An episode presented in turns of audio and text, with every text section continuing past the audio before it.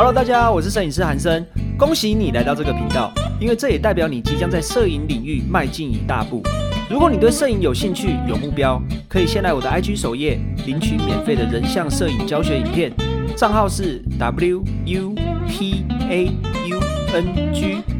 那话不多说，我们开始今天的主题吧。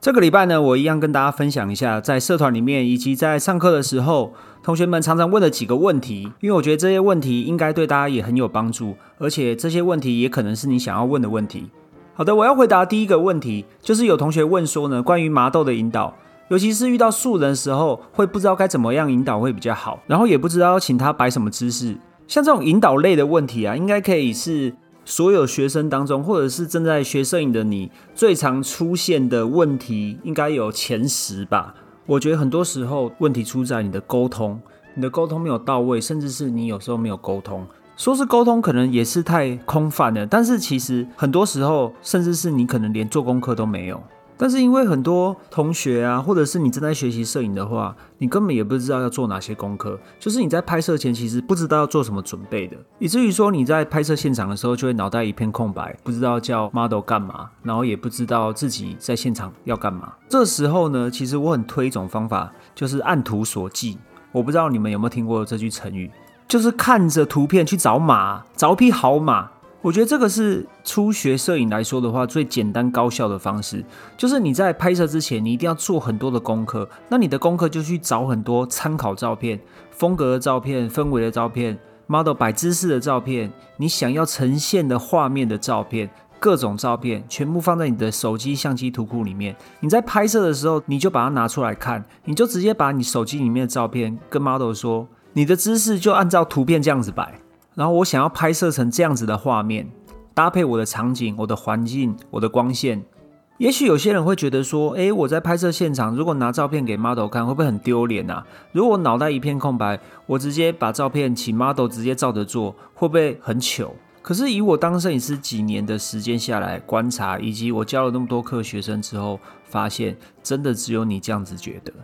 ，model 本人并不会在意，好吗？甚至是你旁边的工作人员也不会在意。甚至我必须老实跟你说，即便是职业摄影师，也很经常拿着参考图片直接给 model 看，或给客户看，或者是给现场的厂商看。当然，我们不一定会在现场才会给他们看，而是在事前沟通的时候，就会先做好这些功课，把参考图片啊做成企划书，然后给厂商或者是给客户看。不管是什么时机看这些照片呢，都是你很好的一个参考方向。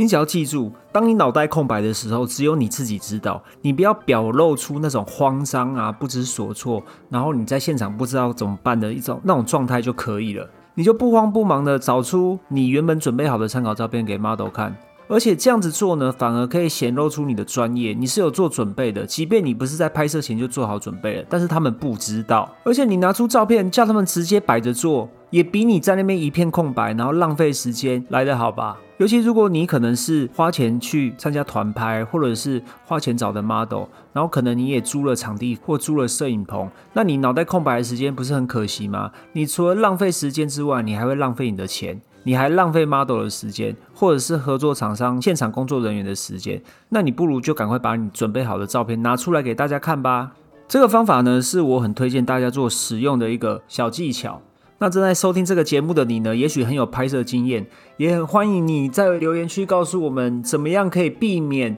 我在拍摄现场一片空白、不知所措哦。OK，我接着回答第二个今天的问题：如果模特手背比较粗，那在调整姿势的时候，有没有什么具体方法呢？我个人觉得这个问题啊，也牵涉到沟通这个部分。因为模特手背比较粗的话，到底是你在意他手臂粗，还是模特本人在意他自己手背粗？那如果今天换成是客户呢？客户的手臂比较粗，跟你付钱找 model，然后他的手背比较粗，那解决方式也不一样。大家有没有发现这些问题的症结点在哪里？其实问题的症结点呢，就是你要先厘清问题的本身是什么。我觉得这个问题的逻辑很重要。因为我必须讲一个老实话，如果连问问题的时候都没有把逻辑问清楚，你没有问到重点，那其实想帮助你的人也会很难帮助到你。那我先来讲一个比较直观的解决办法好了。通常大家对于手背粗的问题，就是我想要让他手背显瘦，应该是这样子吧？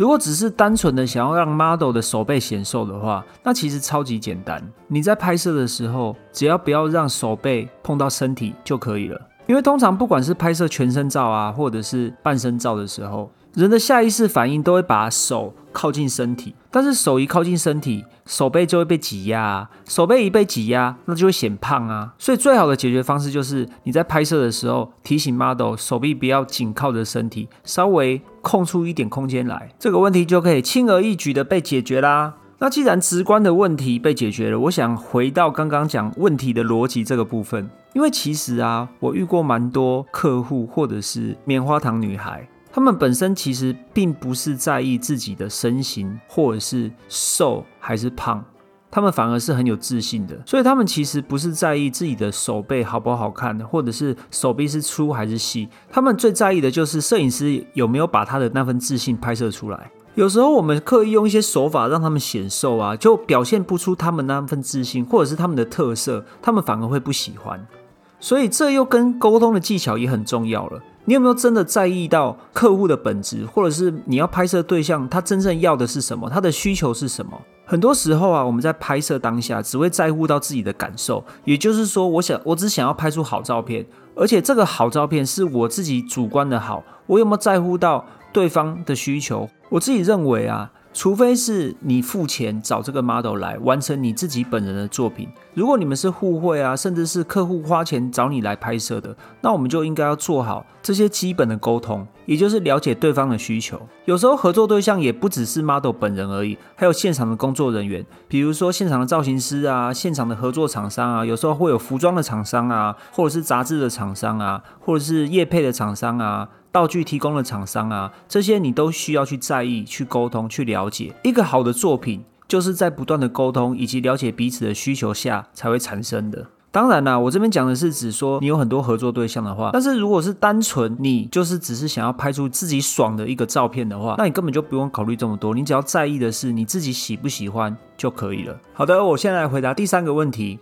要怎么找到一起出去拍照的人呢？这个问题呢，对于很多刚开始拍摄的人啊，或者是你刚开始对摄影感兴趣的人啊，尤其是人像摄影，应该也是蛮多人想要知道的。我不是很清楚其他地方是怎么样，但是在脸书社团里面有很多摄影的社团，你只要在脸书里面去搜寻摄影或者是拍照这类的关键字，就会跳出超级多社团的，里面就聚集了各式各样的摄影爱好者以及 model 啊。或者是造型师啊，有很多的合作对象，甚至是互惠的对象可以参考。以我所知，很多摄影爱好者都在里面去寻找拍照的伙伴，或者是合作的对象。那除了社团之外啊，你们自己个人的社群平台也是一个很好的方法。你只要平常有在拍照，然后有在分享的话，我相信你的朋友圈里面应该大家都会知道说，哦，你是个喜欢拍照的人，或者是你有在持续分享照片的人。那当你有想要找大家一起去拍照的话，你也许发个现实动态，或者是发一则贴文，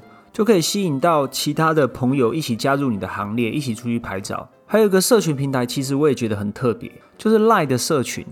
你在赖社群上面呢，搜寻摄影的关键字，或者是拍照的关键字，这些等等之类的，你会看到非常多的社群，就是我们通常讲的群主啊。而且我发现这些群主都超级有规模的。我自己本人也加入了几个摄影社群，然后去观察一下，去看一下大家都在干嘛。其实基本上啊，赖社群上面的生态，我自己觉得是还蛮友善，而且摄影的领域超级多，有风景啊、人像啊、街头摄影啊。大家都很乐于去分享一些相机啊，或者是拍照方面的知识。当然，我也很常看到有人在上面问问题啊。但是社群的大家好像都也蛮友善的去协助或者是回答问题。所以我觉得赖社群呢是大家蛮容易找到志同道合的朋友，然后一起去拍照的一个管道。但是如果你跟我一样有讯息恐惧症的话，我就不建议你加入了，因为那个讯息量真的太大了。随随便便，假设你没有去看它的话，都会几百个、几百个讯息量。你的 line 里面呢，很容易就超过几百个未读。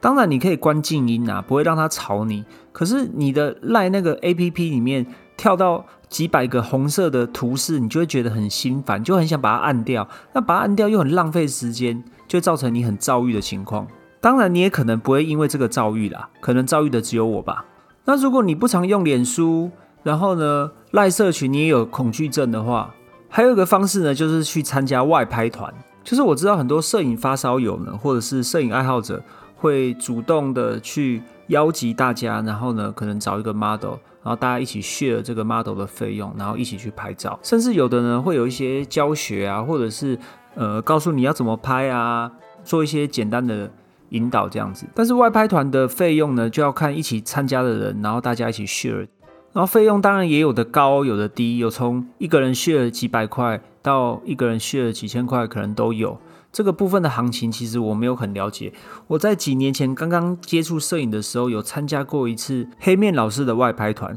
那时候费用好像是几百块吧。但是那时候外拍的性质呢，算是一个教学性质的外拍团。因为当时黑面老师在摄影圈是相当有名的摄影老师，那我也知道我未来应该很少有外拍的机会，所以我就想说，我无论如何都要参加过一次外拍团。因为那时候我真的对摄影是懵懵懂懂啊，完全没有概念的状况。就是主办可能会创一个页面，现在可能活动通啊，或者是社团啊，都会有这样的活动页面，然后大家就去报名，然后报名完之后就在某个。集合地点集合，然后就会很多摄影爱好者或跟你一样喜欢拍照的人在现场集合，然后你们就一起出发去拍照。当时我的印象，其实我的心情是非常忐忑不安的，因为我就是什么经验也没有，然后拿着很烂的相机。我看当时一起出发的伙伴们啊，每个都是器材非常多，然后很专业又大台。然后有的是大炮，有的是就是器材很多就对了。我那时候心里想，哇，天哪，也太厉害了吧，大家。然后我印象很深刻，还有一些伙伴带着离机闪灯，就是不止一支闪灯在机身上面，还有带一支触发器，然后可以触发自己机身以外的闪光灯。我那时候心想，天哪，是什么神奇的技术啊！而且我印象很深刻，那天外拍的时候是下雨天，他们竟然可以把下雨天拍的跟阳光普照的感觉一样。我那时候觉得，哇，这真的太神奇了，他们好厉害。所以那一次的经验让我觉得印象非常的深刻。当然也因为那时候是一个教学性质的外拍团，所以那时候也让我大开眼界，你知道吗？所以尽管那时候没有认识什么新朋友，但是这个印象一直到现在都很深刻。那时候的我。肯定也想象不到，我现在竟然在这里，同时也在其他平台，甚至在实体课程跟大家分享我的经验。现在讲起来，真的觉得很不可思议。好了，以上就是我今天要跟你分享的三个问题的解决方式。如果你有兴趣知道更多的话，可以先到我的首页去领取我的免费人像摄影教学影片哦，或者是你也可以先到脸书社团里面去搜寻韩生影像，跟其他同学一起交流你的摄影作品。当然，这里是 Podcast。我还是希望你能够在留言区给我留下五星好评，并给我一些意见。只要花你两分钟的五星好评以及留言，就是支持我们持续分享更多的动力哦。那摄影师不藏私，我们下次见啦，拜拜。